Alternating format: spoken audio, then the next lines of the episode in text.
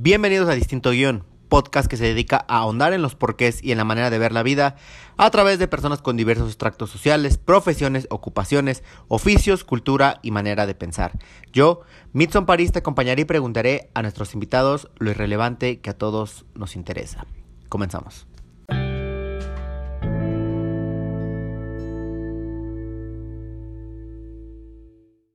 En este primer episodio nos vamos a adentrar en el guion de vida de Abby Luna. Ella es reportera para una televisión en México y se dedica a hacer reportajes en todo el país y a retratar historias de vida. En este capítulo abordaremos las dudas, curiosidades, cosas no tan buenas, aventuras y todo lo que aborda esta profesión. Todo esto visto desde la perspectiva de ella con más de 10 años de experiencia y con la finalidad de que se den una idea un poco más amplia de lo que es y será este podcast distinto guion.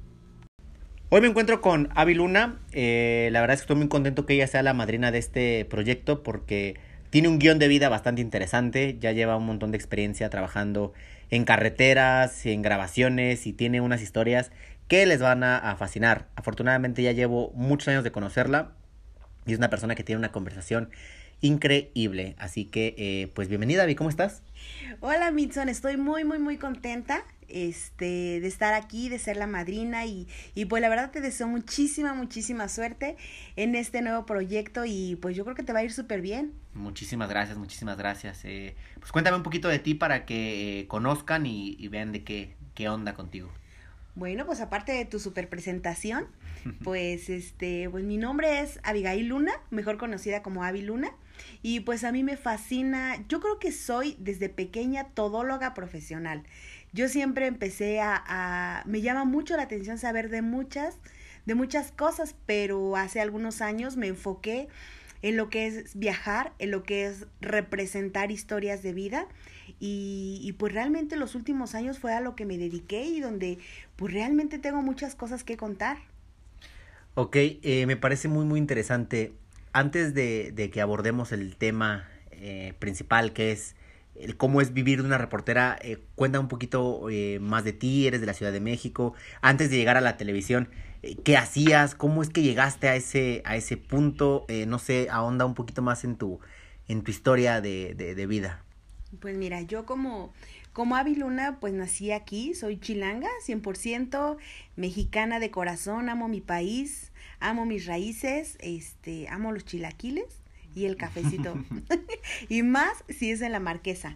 Este, no, pues amo mi país, este, y pues realmente, mira, todo empezó cuando yo decidí entrar a la televisión, todo empezó por una invitación de una amiga. Yo sabía que ella trabajaba en el canal y pues, pues no, no había yo pensado en, en entrar, en, pues sí, reporteando ni nada de eso sino que en una ocasión me dice, oye, fíjate que que falta una reportera y pues, ¿cómo ves? Vamos a ver si, si te quedas. Entonces yo me recuerdo que le estuve insiste y insiste, oye, pero sí es cierto, porque yo en ese entonces yo me estaba dedicando a otras cosas, pero eh, me llamaba la atención este, su trabajo de ella. Ella también era reportera. Entonces en esa ocasión me acuerdo que fui y yo me presenté como, como, como siempre, tú vas a una entrevista de, de trabajo y me fui así, con vestido, bien, bien profesional. Este, me recuerdo muy bien que me fui hasta con mi saco, así yo todavía en pro, ¿no? Así con mi, con mi maletín acá, mi folder y todo. Aquí me salta, me salta una duda, Digo, todos los que hemos padecido desempleo en México, que desafortunadamente es muchísimo en este país, estamos acostumbrados a llevar nuestro currículum y nuestra clásica hoja amarilla de solicitud. Digo, antes se tenía como que la idea de que trabajar en una televisora, porque cabe mencionar que trabajas en una muy grande, que por obvias razones no, no, no, no puedo mencionar.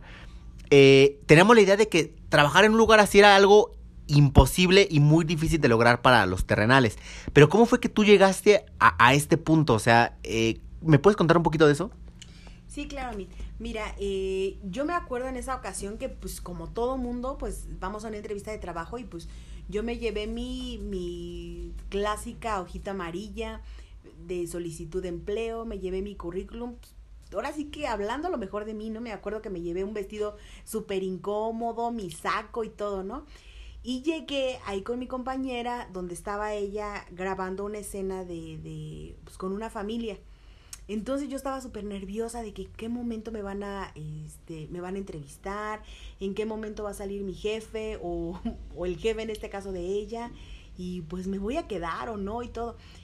Sin embargo, eh, mi compañera me dice, no, tú tranquila, eh, yo creo que vas a estar así conmigo de 3 a 15 días más o menos para ver si esto es lo que a ti te gusta, o sea, si realmente crees que, que te hace clic esto, si te gusta o no. Entonces yo creo que ya desde ahí yo me relajé y dije, ok, yo empecé a ver cómo ella estaba haciendo su trabajo y la verdad a mí me gustó tanto, tanto ver desde eh, acomodar la locación, más bien desde cómo transcurría la escena, después de ahí nos fuimos a una locación. Digo, perdóname que, te interrumpa, Avi, pero tú te dedicas a, hacer las cresto, crestomatias. ¿Cómo se dice? ¿Crestomatía o crestomatias o...? Es crestomatía.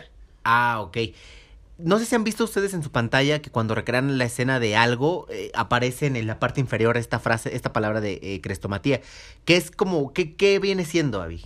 Es como sacarlo mejor, haz de cuenta, de una película. ¿Ves que en las películas luego hay puntos o hay contenidos así súper interesantes? Entonces lo que hacemos es de esa película que es súper interesante, si a lo mejor lo, lo, mejor era una, una escena de violencia, nosotros representamos esa escena de violencia, obviamente con, con otros actores, con otras personas. Oye, y, y, tú me hablas de elegir locaciones y de, y de recrear todo eso. O sea, me estás diciendo que lo que pasa en la televisión no está, ustedes lo hacen, ustedes lo recrean. O sea, ustedes son como que los magos detrás de lo que sale en la televisión. ¿Cómo es recrear una escena? ¿Cómo es elegir una locación? Sí, mira, sí está un poquito complicado porque eh, nosotros lo que hacemos es generar mucho contenido. O sea, contenido, nosotros vamos a los parques, un parque lógicamente bonito, y está complicado porque a veces la gente no te ayuda. Cuando tú vas a un parque, hay personas que, que están sentadas, por ejemplo, en una banca que a ti te parece bonita porque tienes que checar todos los planos, ver que no haya basura, ver que no haya colillas de cigarro. Entonces tú cuando vas a esa locación, hay personas que que hasta se molestan, ¿no? Si tú les pides que te den chance. Soy muy vale madre, ¿no? Sí, o sea, realmente a veces hasta sí, o sea, te lamentan, eh, te dicen que a ti, que, que, ellos que les importa que te vayas a otro lugar, pero pues realmente quitando todo eso, es algo muy padre porque te lleva muchísimos, a muchos lugares bien bonitos. Por ejemplo, aquí en la Ciudad de México, pues conoces como que los parques más bonitos. Y, y está bien padre porque cuando vas a, a, sacar el material, cuando vas a grabar una escena, por ejemplo, de dos enamorados al parque, está bien padre porque este... Te vas a Chapultepec a las lanchas, obviamente, ¿no? no, no, ya no. ¿No le compras el charrón preparado? Con el elote, ¿no? Y el chito. Con su chito, no. este, ay no, qué corriente. No, no es cierto. Pero no, no, no. Este, por ejemplo, nos fuimos al Parque España y el Parque España está súper padre, súper fotografiable, bien, bien, este, bien bonito que esté ese lugar y, y, y, pues tú tratas de buscar lugares padres, o sea, realmente cosas así que llamen la atención, que se vean bonitos. Por ejemplo, en una ocasión me tocó grabar en una cafetería de ahí mismo del Parque España y bien buena onda la gente, o sea, e, el, el lugar era así súper pop-off, súper chido, súper lindo, súper... Bien fifi. Sí, exactamente, bien fifi. Y me acuerdo que en esa ocasión este, le pedí eh, pues, que si me dejaban grabar y, el, en este caso el, el, pues no sé, yo creo que era el encargado. Bien buena onda, sí me dejó, incluso hasta me, eh, habían creo que dos personas y las quitó, y nos dejó, nos hizo espacio para poder grabar súper padre y, y cuando te encuentras con gente que te echa la mano, uy, te sientes bien feliz porque sabes que tu chamba va a salir bien. Oye, está muy interesante, de hecho hay una, eh, digo, les vuelvo a repetir que yo conozco a Avi ya desde hace mucho tiempo y tiene una anécdota, o sea, lo que está contando está muy padre y se escucha muy color de rosa, pero también tiene lados B. Hay una historia de cuando le tocó representar eh, una escena como de brujería y ella también realmente la, la, la padeció porque eh, son cosas que van más allá. Pero antes de llegar a eso, que eso ya lo vamos a tocar como que más adelante en el clímax de este eh, episodio, me encantaría que me contaras cómo fue tu primer día, de, o sea, te, aplicaron el clásico, nosotros le llamamos, ¿cómo fue eso? ¿Me puedes eh, ahondar un poquito más en ese tema? Yo me acuerdo que este, mi compañera fue la que me dijo, oye, este, fíjate que, pues que ya te vas a quedar, ya te vas a quedar de fijo, porque yo 15 días estuve trabajando con ella, viendo lo que ella hacía, ayudándola, eh, pues echándole la mano yo a ella, pero pues en lo que le echaba la mano yo a ella, yo me fijaba todo lo que ella hacía, dónde iba, a quién pedía permisos, todo ese tipo de cosas. Cuando ya me dice, ya te vas a quedar tú como con tu equipo. O sea, ¿te quedaste en el lugar de ella o...? No, no, no, formaron otro equipo porque Ah, ok. hacía falta, porque mira, éramos tres equipos, tres camarógrafos y tres productoras. Ok. Pero en ese entonces faltaba una productora. En ese entonces fue cuando entré yo. Y me dijo, oye, ¿sabes qué? Este, ya está tu camarógrafo y pues tú vas a ser su, su productora y ya se vas a quedar de fijo.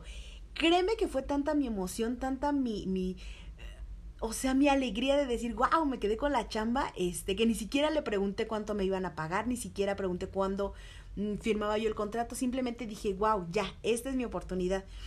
Y me acuerdo que mi primer, este, mi primer producción, yo solita, yo solita, fue en Morelia. Oye, antes de tocar el tema de los viajes, el primer día que llegaste, ¿cómo? Digo, yo soy un neófito en todo eso y yo creo que muchos de los que me escuchan quizás también lo son. ¿Cómo es un foro de televisión por dentro? O sea, ¿cómo llegas? ¿Llegas con tu gafetes? ¿Tiene un poco de, de godinesco ese trabajo o, o cómo es? No, yo ¿Cómo es un foro? Ajá, mira, realmente está muy padre. Mira, la gente que trabaja ahí no es nada godín, porque pues realmente para empezar los horarios pues, son súper escalonados. Puedes llegar desde las 5 de la mañana hasta las 2 de la tarde, o puedes llegar 2 de la tarde, o puedes llegar a la 1 de la mañana. O sea, realmente una televisora, una creadora de contenidos, una casa productora de contenidos, que es lo que nosotros para donde yo trabajo es una casa de contenidos que trabaja para un canal de televisión. Entonces, en, no hay un horario establecido, o sea, puede ser que trabajes en la madrugada, toda la madrugada, toda la mañana o la tarde, o sea, realmente no hay no hay un horario de trabajo fijo. Y aparte pues las personas van como se sienten a gusto, porque pues muchos son editores, muchos trabajan en los estudios, por ejemplo, trabajar en un estudio, en un foro, pues es diferente a lo que yo hago, porque por ejemplo, los que trabajan en estudio, pues tienen un horario, cumplen un horario, tienen sus escaline, escalo, escalinetas, o sea, sus, sus Sí, tu, su itinerario, su escalonamiento, ¿no? Exacto, sí, o sea, ellos tienen otro trabajo. Y por ejemplo, yo que soy productora foránea, o sea, es completamente diferente mi trabajo. Porque yo tengo, por ejemplo, tampoco tengo horarios de decir, bueno, tengo que llegar a la oficina de tal a tal hora. No. Sino, por ejemplo, si yo salgo a un estado, mm, me dan desde 15 días antes, oye, ¿sabes qué te toca Morelia? Te toca Morelia, te vas a ir seis días. Entonces ahí yo me tengo que coordinar con, con la persona que nos va a recibir a lo mejor en Morelia, dónde nos vamos a quedar, si nos vamos a quedar en un hotel, qué hotel, si está cerca de del, del foro, si está cerca del, de, pues sí, de la, de la casa productora, o sea, cómo, cómo va a ser, yo me encargo de coordinar todo. Oye, y en estos pasillos de, digo, de la, de la casa productora esta en la que trabajas, pues imagino que te encuentras a mucha gente eh, eh, famosa, ¿no? Pero, ¿cómo es el ambiente que se vive? O sea, digo, estamos acostumbrados a ver todo bien color de rosa en la televisión y ver que todos se llevan eh, muy chido, pero en cuestión de backstage, o sea, los camarógrafos, esa parte me intriga un montón, o sea, ¿cómo es eso? ¿Puedes ahondar un poquillo más en eso? Mira, por ejemplo, el, eh, el foro se divide en dos partes.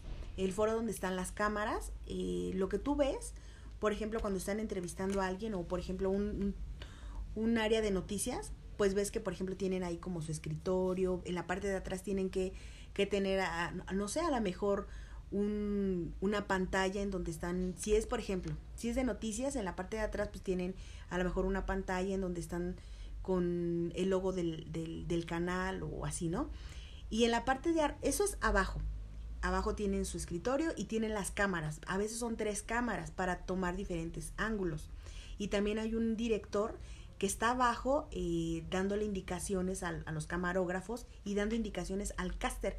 El caster es una área especial en la parte de arriba del foro, en donde ahí están todas las máquinas, en donde ahí están todos los sonidos, los sonidistas, los que los que componen, por ejemplo, si hay una falla en un micrófono, pues ellos en la parte de arriba dan la indicación para que se la persona que está abajo dirigiendo, en este caso si es una noticia, pues el director, pues él esté checando todos esos detalles. O incluso si hay una chica que está sentada que a lo mejor se le ve más de lo que se le tendría que ver, ellos desde arriba, desde las cámaras, están viendo todo lo que si hay esa fallita, por ejemplo, de esta chica que se les está viendo, se le está viendo algo más, pues ellos ya le dan el retazo, ¿no? Está viendo el retazo básicamente.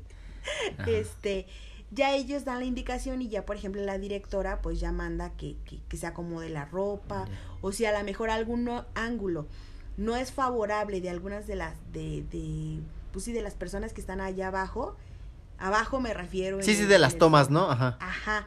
Si alguien no, no le favorece alguna toma de alguna cámara, pues la cambian o el micrófono está mal colocado. Esa es una área. Hay otra área en donde están todos los editores son donde están como 10 o 15 editores. Me imagino que es un mundo de gente ahí, ¿no? Pues es que está muy padre y sí, o sea, realmente cada área es bien, este, bien interesante. Por ejemplo, ahí donde están todos los editores, pues ahí lo feo es, por ejemplo, los aires acondicionados, que pobrecitos de los... Y tiene que estar, eh, tiene que estar súper fría la área. Porque si no se calienta. Ajá, por lo mismo que hay muchas máquinas, hay mucha gente trabajando, pues sí tiene que haber aire acondicionado y y pues realmente pobrecitos acaban saliendo de ahí, se meten a la congeladora. Ok. Y sí... Digo, eso me parece bien interesante, ¿no? Digo, porque nosotros estamos acostumbrados a ver los programas en televisión y realmente no sabemos todo lo que hay atrás de eso. Digo, yo desconocía que en el cuarto de edición había mucho frío, precisamente por las computadoras que tienen que estar editando todo el tiempo a full. Y es algo muy, muy interesante. Oye, y pasando, eh, ya tuviste tu primer día y todo eso inmediatamente fuiste, eh, fuiste a grabar algún estado, porque cabe mencionar que pues eres muy afortunada porque conoces casi todo México, ¿no? Sí, o sea, te digo, casi casi me falta nada más conocer Baja California Sur y Norte, nada más. De ahí en fuera ya conocemos todos los estados. Y uno que, y alguno que otro país por ahí, ¿no? Ajá, sí. Ya conocemos lo que es Brasil y conocemos lo que es Colombia. Ok. Oye, ¿y cómo fue? A ver, vamos a regresarnos un poquito más a tu, a tu vida eh, personal. Cuando te dicen que te vas a ir a tu primer estado, ¿cuál fue? ¿Cómo le dijiste a tu familia? Digo, porque, eh, a ver, cuéntame un poquito de eso. Pues mira, yo creo que, que tú, o sea, yo personalmente cuando me dijeron, este, oye, tu primer estado, tu primer trabajo, tú solita y tu camarógrafo, este, va a ser Morelia. Ok.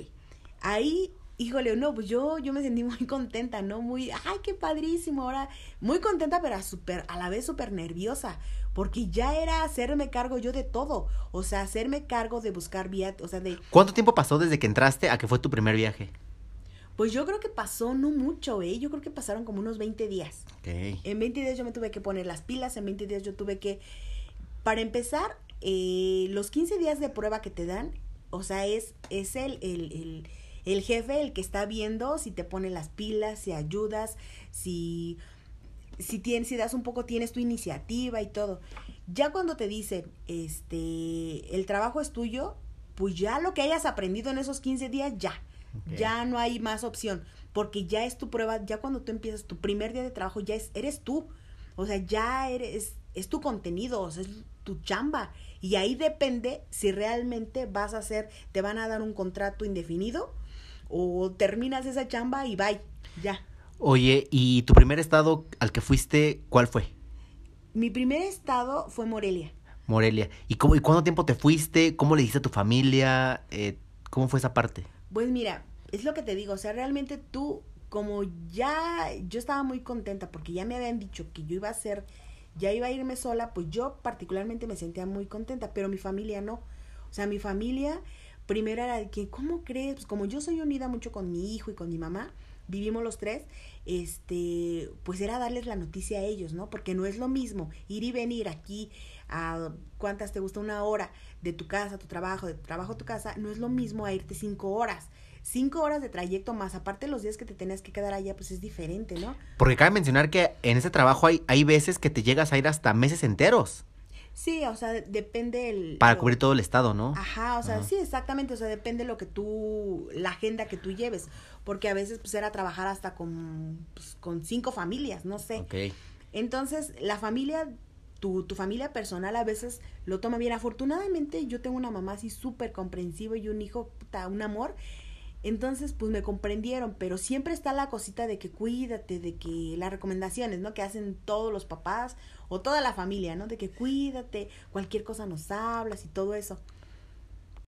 Sí, sin duda la, la familia siempre es un algo muy, muy importante. Sobre todo que es un valor que está como muy arraigado aquí en México, ¿no? El valor de la familia. Pero bueno, eh, ¿cómo es esa parte de, de los viáticos? O sea, a ti te dicen, oye, ¿sabes qué, Avi? Te vas a ir 15 días, aquí está el dinero, o, o qué onda, ¿cómo está ese asunto del, de la feria? Pues hace cuenta este. Del camarón, de, de, de, de la morralla, ¿Cómo, ¿Cómo, cómo se maneja eso? Y también el hospedaje, porque más adelante, digo, perdónenme que siempre les estoy dando como pequeños previews, pero más adelante tiene historias de hospedaje bastantes eh, gachos, o sea, si se ha hospedado en lugares, pues bien pinchones, la verdad, ¿eh? Pero antes de llegar a eso, cuéntame más. Sí, este, no, pues es que mira, cuando te dicen, ¿sabes qué? Tienes, eh, tienes que irte una semana a Morelia. Pues ahí, por ejemplo, nosotros teníamos que llegar con la persona que, por ejemplo, en este caso nos tocó Morelia, a nosotros nos daba la dirección, ¿no? ¿Sabes que tienes que llegar a la dirección tal? Ahí te va a recibir. Sí, a la sede de la televisora, bueno, de la productora allá en, en el estado, ¿no? Ajá. Porque que- toda la, la, la productora tiene eh, sedes en cada, bueno, casi en todos los, los estados, pero usualmente los tienen en las capitales. Ustedes tienen que ir también a los pueblos donde van a reportar, ¿no? ¿A ti te mandan a la sede de cada estado? Sí, exactamente. Sí, nos mandan a la sede y ahí, por ejemplo, desde aquí, desde, porque aquí es la matriz, o sea, aquí la Ciudad de México es la matriz. Y de aquí de la matriz te dicen, oye, ¿sabes qué? Si te toca Morelia, bueno, te vas a ir a la sede de allá de Morelia. Y allá, desde aquí a nosotros nos dan, ya los viáticos nos dan para comer ese día. Si la salida, un ejemplo, es a las 5 de la mañana, a las 5 de la mañana tú tienes que llegar a la casa productora de aquí de México. Entonces tú llegas 5 de la mañana, entonces el, el- en este caso el camarógrafo lleva también un, un carro. A veces te puede tocar una camioneta o a veces te puede tocar hasta un suru, ¿no? Y mi primer viaje fue un suru. O sea, todo es por carretera, o a veces nos mandan en avión o... Depende el lugar a donde vayas. Por ejemplo, a Chihuahua, pues son 17 horas y pues ahí no, no nos fuimos en auto, sino pues ahí sí tuvimos que tomar un vuelo. Pero, por ejemplo, en este caso, em, por ejemplo, en Morelia. eh, ahí en Morelia fue mi primer trabajo así, yo solita y... Bueno, tú con el camarógrafo, ¿no? Ajá, sí, exactamente. Fue irnos yo, el camarógrafo. Me acuerdo que en ese día yo tenía que llegar ahí a la oficina a las 5 de la mañana. Pues ahí, 5 de la mañana, tú te. Pues ya te pones de acuerdo con el camarógrafo. ¿Cuántos días te fuiste? Ahí me fui. Ahí solamente me fui tres, tres días. Entonces, pues ya él ya lleva. Me preguntabas de los viáticos. Ahí nos dieron ya para comer ese día. eh, nos dieron para desayunar, para comer y la gasolina para el, pues sí, para el carro, ¿no? Y este, pues ya en ese caso, pues ya llegamos nosotros ahí a Morelia y pues empezamos a, yo empecé a trabajar con, con la familia con la que yo tenía que hacer unas, este, pues unas imágenes y todo eso. Fuimos a buscar lugares bonitos. De hecho, ahí en Morelia, el su centro, el centro de Morelia es un lugar así, es como un centro aquí de la Ciudad de México, pero pues aquí es inmenso. Aquí el centro de la Ciudad de México es inmenso, es grande, muy, muy, muy grande. Y haz de cuenta, el centro de Morelia es lo mismo, pero en chiquitito, en petit. Súper chiquito que es el centro de Morelia. Y ahí bien padre porque haz de cuenta a los, los esquites que nosotros conocemos aquí, allá les dicen basolotes. Haz de cuenta es, es una mezcla bien rica porque, haz de cuenta es como si fuera esquite, en tu vasito igual así de unicel, pero le ponen varias salsitas. Por ejemplo, yo probé la de mango y, te los preparan diferente. Te- es como el esquite. Les ponen salsita de mango, yo probé ese y, y sabe bien padre, o sea, sabe bien rico y se llaman basolotes. Eso realmente fue lo único más así más relevante que pasó en Morelia. Digo, y te das cuenta también como que de la diversidad cultural que hay en el país, ¿no? O sea, digo, tú que afortunadamente ya viajaste a la mayoría de los estados de acá de México, pues sí te hace darte cuenta eh, de todo lo que hay alrededor de, de, de México. Y pues sí, o sea, es un contraste bien chido entre la ciudad y un estado, ¿no? Sí, mira, por ejemplo, Morelia, su gente, a mí me gusta mucho las personas de allá de Morelia porque son bien amables. O sea, son bien amables, bien cooperativas. Por ejemplo, nosotros que estuvimos grabando ahí en el centro, este, la gente cuando ve que ya vas con la cámara, se hace a un lado, eh, se quita, eh, incluso no, no, no pasan por donde tú estás, como en otros, por ejemplo, hay otros estados donde sí son bien manchados. Bueno, no tanto los estados, yo creo que aquí en México, aquí en la ciudad. Es lo que te iba a preguntar, porque ¿cómo tratan en los estados a los chilangos? Digo, porque yo eh, a los lugares que he ido fuera de la Ciudad de México, han sido estados donde realmente los chilangos nos ven como popó, porque nos tratan bien mal y, y, todo eso. Hay un estigma muy, muy grande alrededor de nosotros los, los citadinos, ¿no?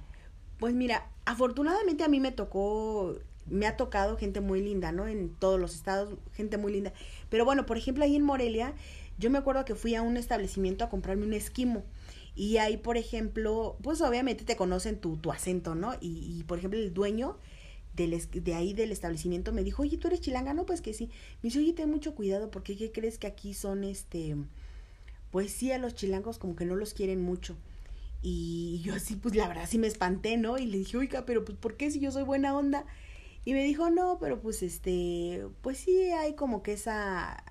Ese estigma, ¿no? Ajá, en contra de los chilangos. Pero mira, afortunadamente yo tengo puras buenas experiencias y, y pues no, muy tranquilo el estado y todo, pero y la gente, la gente en general es muy linda, muy cooperativa, te echa la mano y todo. Súper padre. Oye, y aquí ya vamos a entrar a lo, a lo bueno del capítulo. ¿Qué onda con las cosas eh, malas? Digo, en estos 10 años de, de, experiencia que ya tienes, eh, tienes miles de kilómetros de road trip eh, recorridos. Lo que Luisito Comunica tienen millas de vuelo, tú lo tienes en asfalto. Y me, personalmente me has contado unas anécdotas muy fuertes.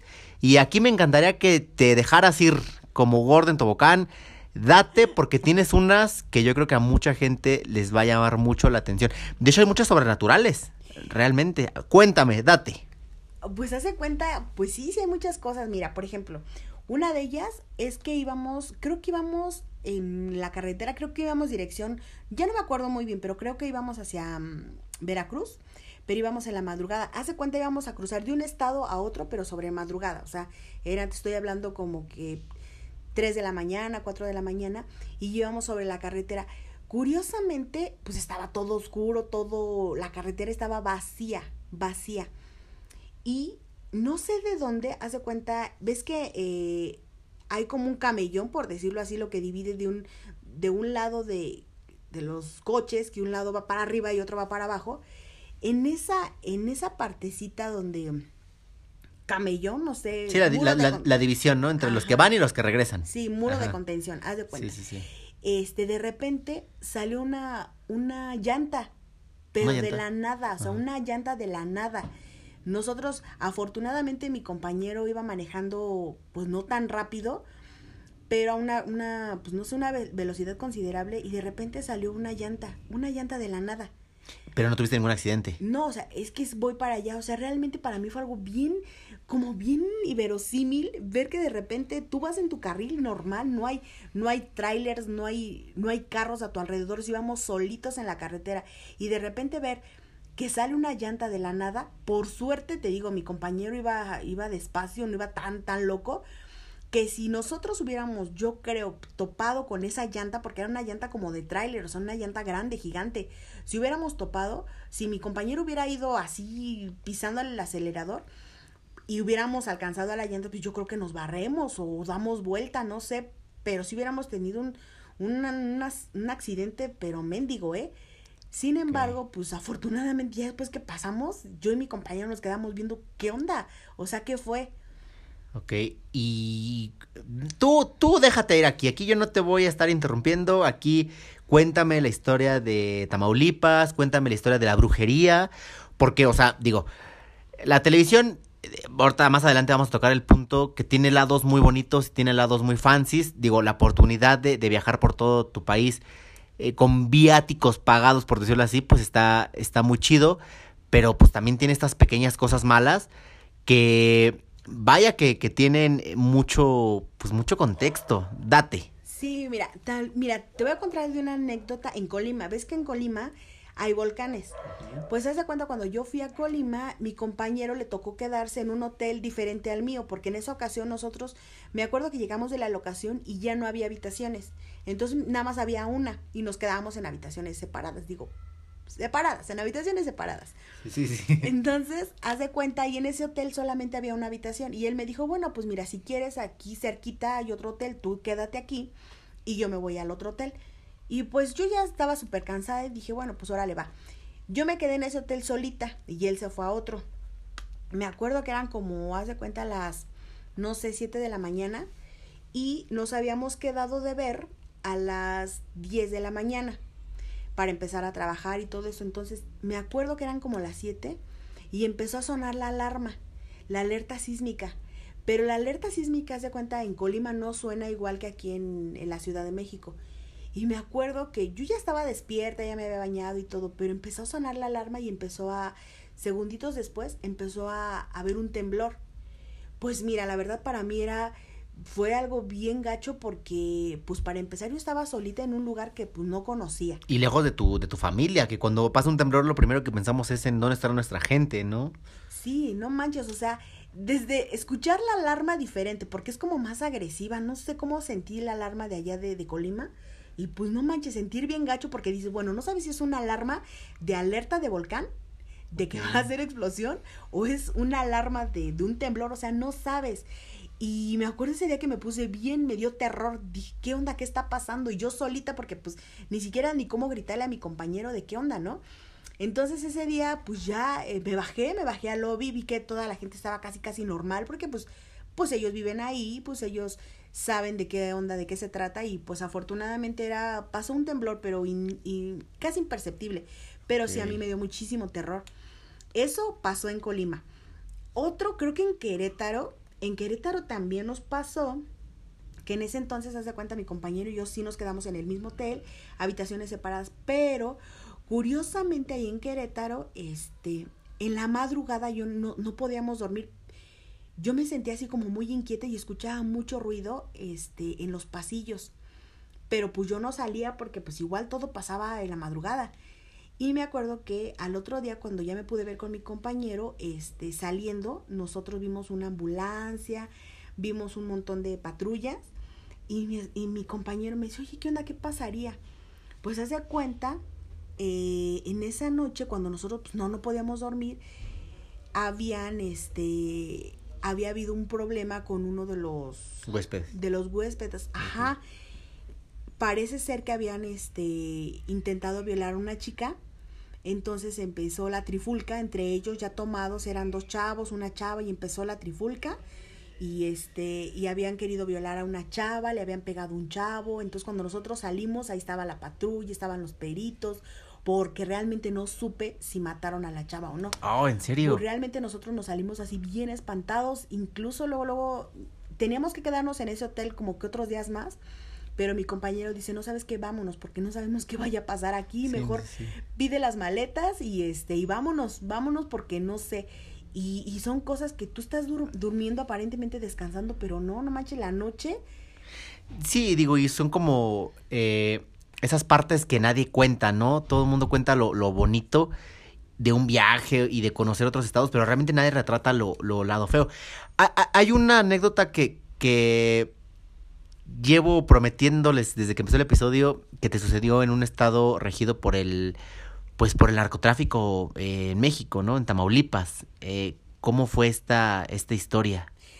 Uy, esa sí estuvo así medio ah, peligrosona porque teníamos nosotros que ir a hacer un a trabajar con haciendo esta recreación a una unidad habitacional ahí en Tamaulipas, pero bien curioso porque fíjate que la unidad este a mí me llamaba mucho la atención que muchas casas se veían como quemadas. Pero espérame, antes de llegar a eso, cuéntamela bien desde el principio. Te estás guardando mucho. Desde que fuiste al restaurante de estas ah. personas. ¿Ok? Híjole, ok. Mira, haz de cuenta. Tenemos... Digo, ya, ya nos vamos a explicar. Tamaulipas. O sea, ustedes ya imagínense Tamaulipas porque está regido, ¿saben? O sea, no, no tengo que estar entrar en contexto muy grande porque pues al decir que es un estado como fronterizo, pues imaginan por quién está regido y que pues suceden cosas que todo mundo eh, sabe, ¿no? Cuéntamelo. Hoy, bueno, pues sí está medio gacho, sí, la verdad tengo que... Y más que eres chilanga. O sea, desde, desde que vean las placas de tu carro en ese día, pues llevábamos un carro, un Zuru. No es cierto, no era Zuru, era un, bueno, X, un carro. Pero desde que ven tus placas que eres chilanga, ay, ahí como que se, se siente, se encienden las alarmas, ¿no? Ese día íbamos a sacar las imágenes en un restaurante, pero el restaurante era un, era un localcito chiquito, en la mera carretera. Haz de cuenta allí, nosotros nos bajamos porque la familia que era, de hecho era una pareja, que nosotros íbamos a sacar las imágenes con esa pareja en su local. Ahí nosotros empezando a grabar, sacamos la cámara, empecé yo a trabajar con ellos, diciéndole cuáles eran los mejores ángulos y todo eso. Cuando de repente se para una, una, una camioneta, una trocota, o sea, una super troca. Y vemos, yo empiezo a ver que baja una señora, una chava, así bien buchona, sus, sus, con un montón de alhajas. Puro Gucci. Sí, gachísimo, gachísimo. Y ya se cuenta, luego, luego el corazón, pum, pum, pum, pum, me empezó a palpitar porque yo me imaginé cosa mala. Tú identificas luego, luego cuando hay algo así, ¿no? Es algo raro. Sí, gachísimo, gachísimo. Entonces. Digo, a ver, mira, aquí un, un pequeño disclaimer. Cuando decimos buchón, aquí en la Ciudad de México, pues relacionamos a pues, una persona así con uñotas y todo eso. ¿Hay algo que ver entre el concepto que tenemos los chilangos de una buchona, a ver una buchona real, 100% norteña y, y que se dedica y que está involucrada en ese mundo del, del narco? Pues, ¿O nada que ver? No, sí, claro, pues es que se cuenta, tú las ves y son así súper uñotas, súper pompotas, súper... Operadísimas. Cuerpazazo, este, uñota, súper un montón de esclavas de oro, sus bototas, así, taconzazo. Así llegó esta chava. Y atrásito de ella llegaron, pues no sé si sus guardaespaldas o no, pero lo primero que, que se ve ahí, pues es la, la, pues la super pistolota, ¿no? La, la, la AK-47, no, no sé, yo de armas no sé, y, y cuando vimos, no, pues yo se me heló la sangre. Y de hecho me acuerdo que le dije a mi compañero, no, pues ya, ya terminaste de grabar. Y, y estábamos... ¿Y, cómo son estas personas? Pues hace cuenta, mira, a mí me tocó que eran, pues por lo que representan, me dio mucho miedo. Pero realmente son personas como que a lo que van. En este caso me tocó ese local, era de mariscos. Entonces ellos llegaron, se bajaron, este, pues pidieron lo, ya las personas estas los conocen y ya saben qué piden, se los prepararon luego, luego. Ellos comieron, o sea, así súper natural, ¿eh? Allá eso es natural, pero uno que lo va viendo, pues sí te saca gacho de onda. Entonces ellos súper naturales terminaron de comer y todo, ¿no? Pero yo con la sangre helada, porque yo dije, ¿en qué momento pues se desata la balacera? Porque ya había suscitado en ese lugar, ¿no? O sea, ya había pasado. Exacto, porque de hecho los clientes a nosotros nos comentaron que nos previnieron y nos dijeron, miren, posiblemente estando aquí grabando lleguen unas personas así, así, así, pero ustedes tranquilos, no tengan miedo, ellos nos conocen, aunque en este lugar pues ya se han suscitado este, los tiroteos. Tiroteos entre pandillas, o sea, entre bandas. Entre bandas contrarias, sí. Ajá. Entonces, pues nosotros ya con esa premisa, pues, ¿qué te queda, no? O sea, tienes un montón de miedo. Y, y, ellos no, o sea, ellos tranquilos terminaron de comer y, y, pues nosotros así como que, bueno, qué bueno que ya se fueron, ¿no? Pero pues sí te da muchos nervios. Y ya, por ejemplo, los, los dueños ya nos dijeron, no, pues tranquilos, o sea, realmente ellos vienen, son clientes y pues ellos normalmente son tranquilos, sí son muy aparatosos y todo, pero en cuanto a sus joyas, todo eso, todo eso dice, pero pues son tranquilos. Y ya, resulta que ellos ya se fueron en su troca y ya nosotros nos quedamos así como más relajados, ¿no? Pero la cosa no terminó ahí. Porque ahí teníamos que ir, con esa misma familia teníamos que ir a una comunidad habitacional. A su casa, de hecho, ¿no? Ajá. Entonces, eh, cuando nosotros fuimos a su casa, en el transcurso, tú vas entrando, es como una unidad habitacional chiquita. Pero a mí lo que te decía me llamó mucho la atención es las casas. Veía que muchas, habían muchas casas habitacionales vacías y se veía como si las hubieran quemado. Unas era como si las hubieran quemado, hubieran las cortinas estaban este, quemadas, las, las ventanas estaban rotas, eh, los, ah, como que las cosas por dentro estaban así pues abandonadas. Y pues a mí me, eh, pues, me creaba intriga, ¿no? O sea, ¿qué pasó ahí? Sin embargo, yo no me, me, me atreví a preguntarle a los, pues sí, a las personas con las que íbamos. Y seguimos caminando más sobre esa unidad y veíamos niños así chiquitos con sus, con sus matralletas, o sea, metralletas. Cuidando como el, el, lugar, ¿no? El lugar, ajá, y se, pues, sí se te quedaban viendo porque pues veían las placas de dónde eres y se te quedaban viendo. Pero pues uno trataba de, de ir enfocado en su chamba, ¿no? O sea, yo no me fijaba en el peligro en el que pues estábamos. Y otras, otras casas estaban como todas polveadas, como si la gente se hubiera salido. Así nada más, o sea, dejaban todas sus casas así con cortinas, todo, pero todo polveado, todo abandonado. Sí, y ya, ya, pues sí te sacas de onda al ver todo eso, ¿no? Y ahí la cosa no paró, terminamos de grabar, de hecho, la señora nos decía, oigan, ¿y ya van a terminar de grabar? Es que, este, pues ya, porque se nos acercó una chica, igual así como un poco buchona, y nos dijo, ¿qué están grabando? Y ya la señora le dijo, no, pues, este, no, no, no, es, es algo personal, es una, una grabación para nosotros, para nuestra familia. Y ya la chica dice, bueno, pero ya no se tardan, ¿verdad? O sea, era como una alerta. O sea, si ustedes siguen fregando, grabando, va a valer, va a valer. quesadilla. No, pues ahí me acuerdo que ya este, no, pues casi guardamos todo y nos fuimos, salimos de ahí. Oye, pero ¿cómo, cómo es eso que las personas que viven en estos estados ya están acostumbrados a, a eso, ¿no? O sea, a lidiar con, a ver este tipo de situaciones eh, como normales, ¿no? O sea, al ver a los niños con sus armas y al estar como que todo el tiempo a la, a la expectativa, ya lo ven como algo eh, propio de nacer en estos lugares, ¿no? Es algo muy, muy, muy interesante. Oye, también hay una anécdota que me gusta mucho que la, que la cuentes. Bueno, todavía faltan dos. La de la mina de oro. Sí. Es que mira, regresando a lo que me estás diciendo, si la gente ya se acostumbra, sí. Mira, de hecho también pasamos por la casa de, de este um, Juan Gabriel, ahí en Juárez pasaba exactamente lo mismo, ¿eh? De hecho, las personas con las que íbamos, este, con las que íbamos trabajando, pasaba exactamente lo mismo. Habían casas abandonadas y casotas, ¿eh? Súper mega pues, casísimas, bien bonitas. Y igual se veían así quemadas, se veían abandonadas. Y, y ellas nos dicen que sí, que es normal ahí. O sea, se acostumbran a, al tipo de vida que hay. Este. Pero bueno, esa es la manera de vivir de cada estado, ¿no? Exactamente, mira, me tocó en Sonora. Cuando fuimos a Sonora ahí hay muchos, muchas como minas. Y con la persona que estábamos trabajando, bien loco, este, me dijo, me paró, a mitad de grabación me paró y me dice, oye, mira, ¿ves ese montecito? Y pues sí, realmente sí se veía el famoso monte. Y me dijo, mira, esas son minas de oro. Dice, el sueño que yo tengo es ponerme de acuerdo con unos este, pues, amigos que tenemos para ir a esa mina y este y pues explotarla. La verdad cuando él me platicó se me hizo bien loco porque dije, no manches, o sea, ¿quién puede este mm, sí querer ajá, estar ahí investigando, ¿no? O sea, ajá, o sea, ¿cuánto tiempo libre tienes que tener para estar ideando eh, chingarte una mina de oro, o sea? Ajá, o sea, pero por ejemplo, es que es este pues no sé, yo creo que es parte de la cultura o, o es la gente que ya conoce tanto su lugar, su, su, lugar de origen, pues que se le hace fácil, ¿no? De hecho, él me decía, oye, mira, nada más es con que mueva uno, dos, tres conectes, que son los vigilantes de la, de ahí de, de la mina, dice, pues nosotros vamos a entrar.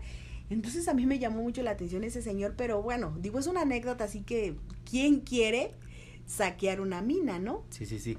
Oye, y una que también me parece bien interesante, digo, ya como para finalizar este bloque de las anécdotas. Tienes una infinidad, o sea, podríamos llenar dos episodios eh, llenos de puras anécdotas, porque pues obviamente en estos 10 años que tienes de experiencia has recolectado un sinfín, ¿no? Pero hay una que me causa mucha intriga y es la de eh, la brujería. ¿Qué onda con este tema? Mira, esa, esa, esa, este, anécdota de, de, la brujería estuvo bien chistosa porque mira, ese día fuimos a Veracruz y yo tenía que hacer una representación de brujería y la persona que iba a ir en ese entonces, este, eran dos, dos escenas que yo tenía que hacer. Una, tuvimos que ir a un panteón y curiosamente eh, una de las chicas me dice, oye, yo conozco un panteón y ahí puedes que encontremos algo. Algo como, como trabajos de, de vudú y todas estas ondas que usualmente tiran en los panteones, ¿no? Sus trabajos. Ajá, sí hace cuenta de sí, ¿no? Y ahí en Veracruz, pues sí está bien cañón. Sí, porque es la cuna de, de, la brujería aquí en México. Sí. Catemaco y todo eso está plagado.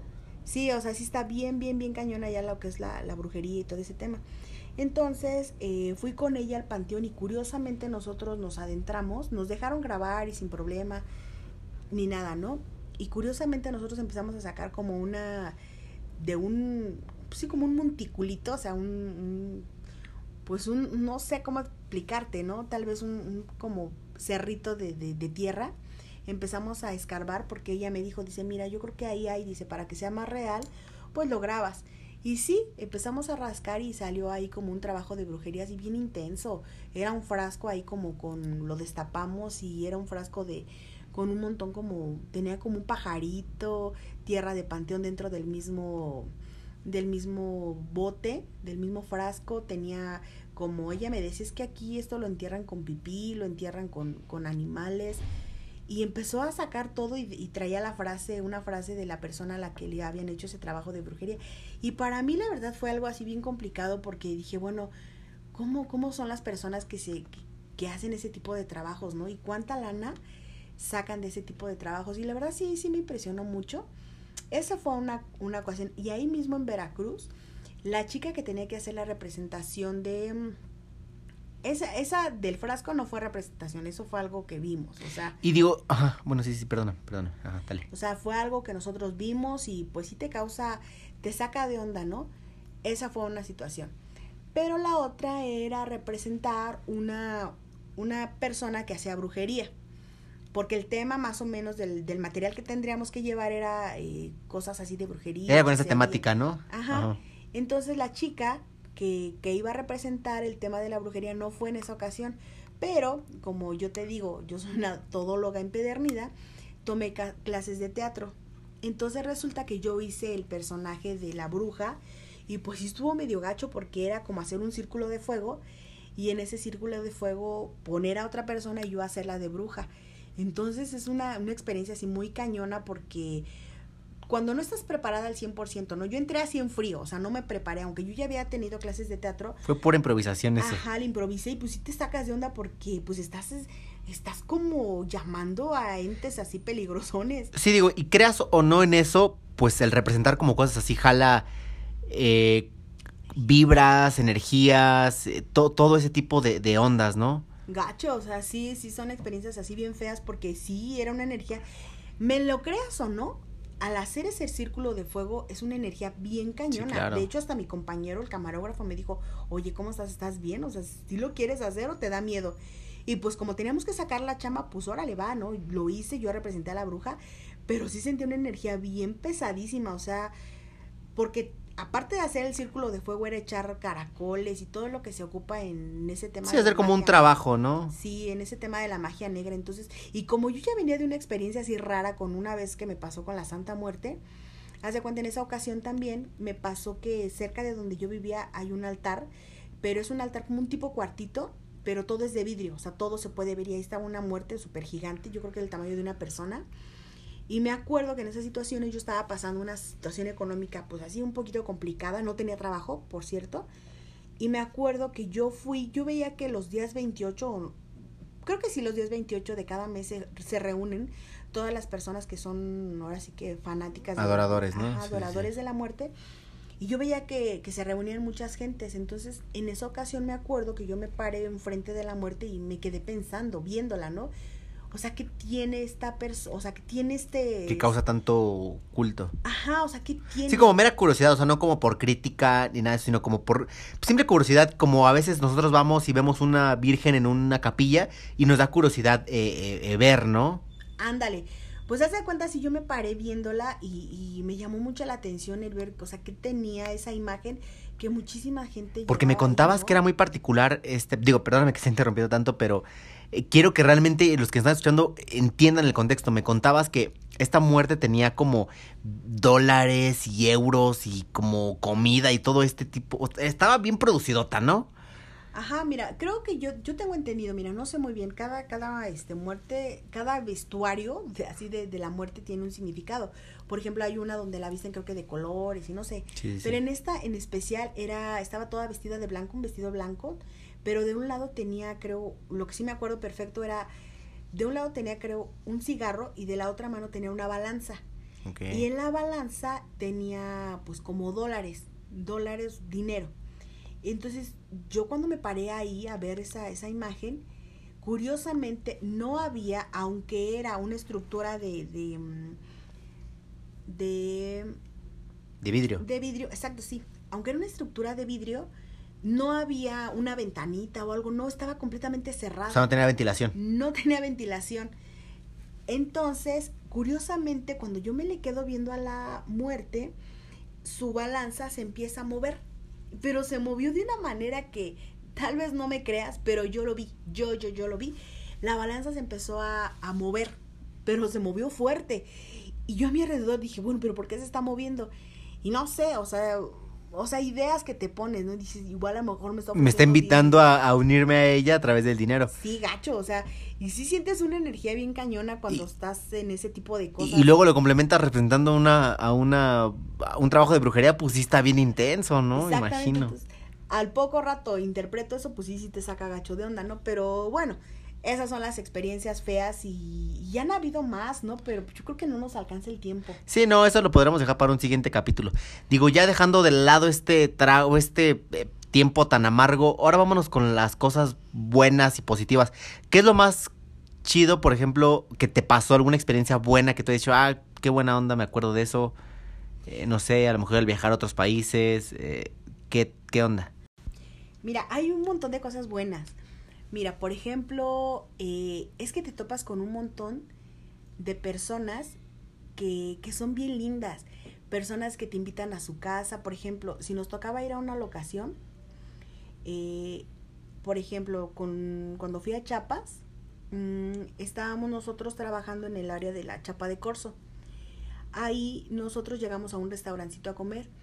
Y la gente bien buena onda nos preguntaron qué hacíamos y todo eso. Y me acuerdo que en esa, en esa ocasión las, los dueños del restaurante nos dejaron sacar fotos porque tenían una tipo representación de lo que es Chapa de Corzo, porque hay muchos como danzantes. La historia de Chapa de Corzo es muy bonita, muy interesante. Y ellos, por ejemplo, nos, nos atendieron a cuerpo de rey, nos, nos dieron de comer bien rico, nos explicaron qué es la historia de Chapa de Corzo. Eh, y muy, muy, muy, muy padre. O sea, gente bien linda que pues no nos cobró ni un centavo y comimos súper bien. Muy padre. Es la gente. La gente, yo creo que en cualquier estado hay gente muy linda. Conoces muchos lugares muy padres. ¿Ves la diversidad cultural de en tu país, tanto en, en, en- lugares físicos como en comida y, y todo eso, ¿no? Digo, yo creo que todas las personas es como que el sueño que tenemos, conocer nuestro país eh, a fondo, ¿no? Sí, por ejemplo, también conocimos, por ejemplo, lo que es la rodilla del diablo. Es un lugar así bien bonito, también de un estado. Pues es que es- conoces muchos lugares, muchas cosas bien bonitas, bien interesantes, la gente, las, eh, la cultura, la comida. Por ejemplo, en Guadalajara ves que están las eh, tortas ahogadas y hay unos lugares donde las preparan deliciosas. Eh, pues es que eso es lo más bonito de, de ir de, de lugar en lugar. Son experiencias muy bonitas en muchos, muchos aspectos, ¿no? Digo, y, y también has tenido la, la, la oportunidad de viajar a otros eh, países, ¿no? Gracias a tu, a tu trabajo. Digo, eso se puede considerar como algo muy, muy, muy, eh, pues, padre. Sí, mira, eh, por ejemplo, fuimos a, fuimos a Colombia, fuimos a Brasil, eh, fuimos a Nueva York, fuimos a parte un poquito de California. Entonces, realmente a veces es complicado, ¿no? Por ejemplo, en Brasil, pues es el portugués. Y pues ahí más o menos tú le tienes que, que agarrar la onda al portugués. Digo, Colombia no hay tanto problema. Pero, por ejemplo, llegar a, California, llegar a Nueva York, pues sí, sí. De repente dices, ¿yo ahora qué? ¿Cómo me comunico? Y te- la misma situación te obliga a quererte eh, saber un poquito más del país, ¿no? A querer un poquito saber más del idioma, ¿no? Sí, digo, porque a pesar de que tú hablas inglés, pues no es lo mismo saberlo hablar en México que pues ya hablarlo con nativos de ese país, ¿no? O sea, sí cambia mucho la onda. No, pues es que te confrontas, o sea, eso es un, Sí, un claro. trabajo muy confrontable, o sea, te confrontas a, al país, te confrontas a la manera y a la- al idioma, pero es algo bien padre y son desafíos que tú día con día tienes que sortear, ¿no? O sea, desde cómo pedir una, cómo, cómo pedir tu desayuno, desde eh, las indicaciones del lugar. Los regionalismos, ¿no? O sea. Sí, o sea, son un montón de cosas. Y también allí en Nueva York tuve muchas bonitas experiencias con la gente. De hecho, me, toqué, me topé con varios mexicanos, este, que me invitaron precisamente comida mexicana. Entonces, este trabajo te da muchas, este, muchas alegrías, ¿no? O sea, sí a veces es muy cansado, porque realmente a veces son muchas horas de vuelo. Por ejemplo, cuando fui a Brasil, pues también son muchas horas de vuelo y las escalas que tienes que hacer. O por ejemplo, cuando pasas una turbulencia, por ejemplo, me pasó aquí en, en Brasil cuando fuimos ya de Bogotá para llegar a Brasil, pues también son varias horas. Este, y me tocó turbulencia. Y pues ahí, por ejemplo, a la gente, las azafatas y todo eso, pues te dicen, este, pues vamos a entrar a la turbulencia. Y tú ahí, pues sí te sientes así bien gacho, ¿no? Porque, pues realmente a veces te empieza a dar miedo. Te da miedo de que hoy cuando es tu primer viaje así largo, dices, ay, no manches, me vaya yo a quedar aquí, el, el, el ahora sí que el, avión se vaya a caer.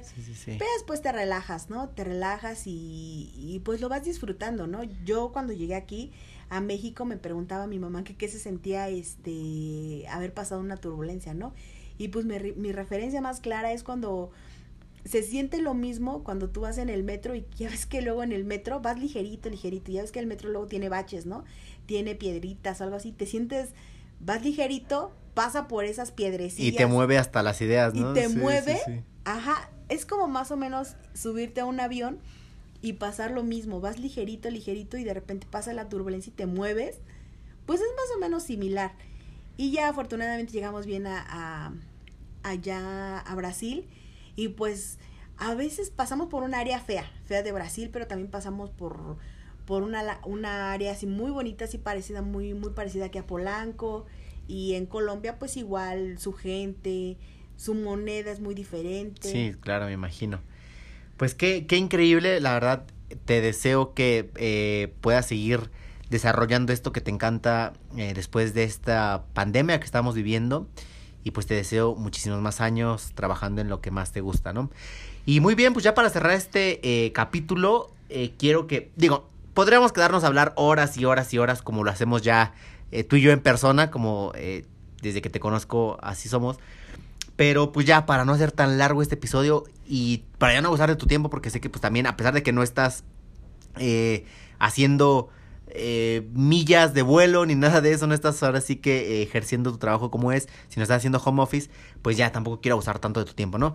Pero eh, quiero que pasemos a esta sección que se llama Lo irrelevante que a todos nos interesa. Aquí es donde te pregunto como las cosas y preguntas más coloquiales que la gente quiere saber, en este caso, pues de una reportera. ¿Te parece bien?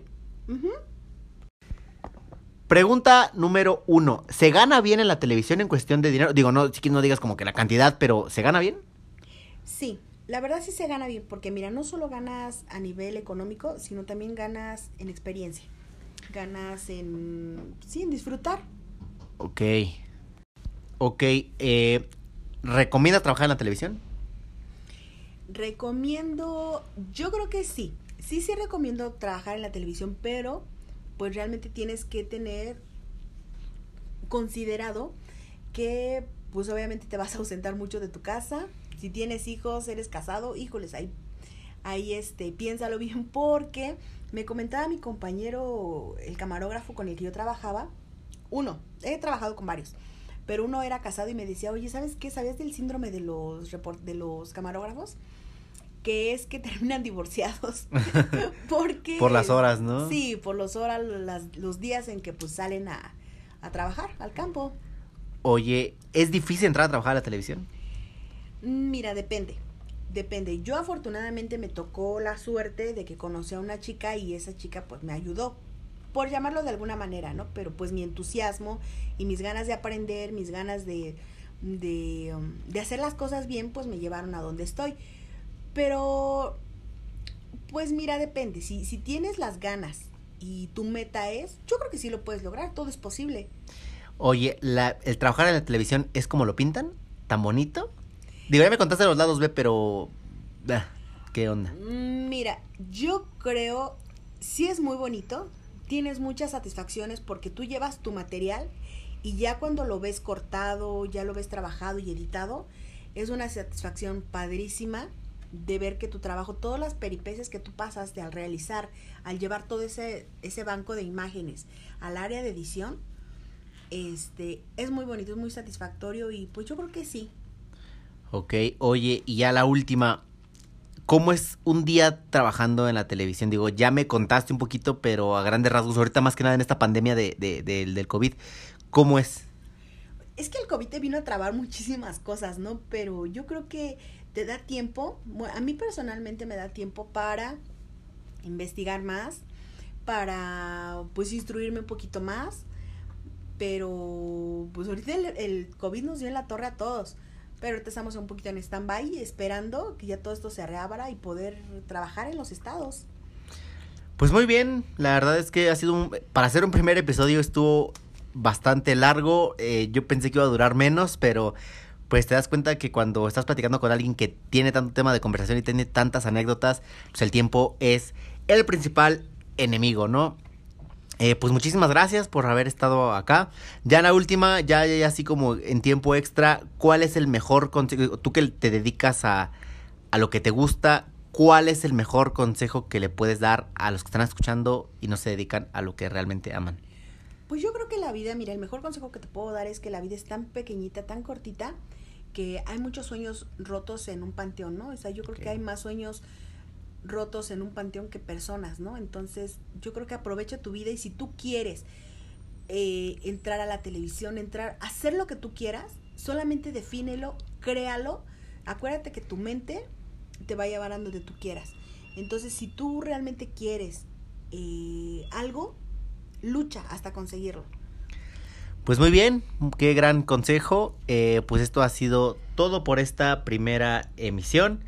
Eh, estaría increíble que lo recomendaras y que hagas absolutamente todas esas cosas que siempre les piden los influencers que hagan. Y pues eh, nos escuchamos pronto con alguien nuevo que nos cuente cuál es su distinto guion. Muchísimas gracias.